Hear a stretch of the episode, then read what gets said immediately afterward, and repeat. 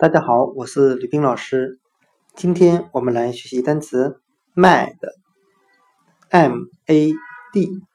表示发疯的、疯狂的。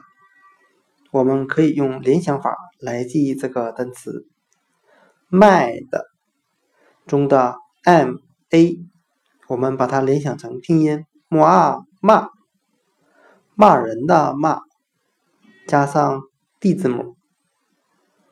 我们这样来联想这个单词：这个人总是无缘无故地骂人，看起来就像发疯了一样。今天所学的单词 “mad”，我们就可以通过它拼写中的 “m-a” 联想成拼音 “ma” 骂，来记忆这个单词，总是骂骂咧咧的。看起来像发疯了一样，mad，发疯的，疯狂的。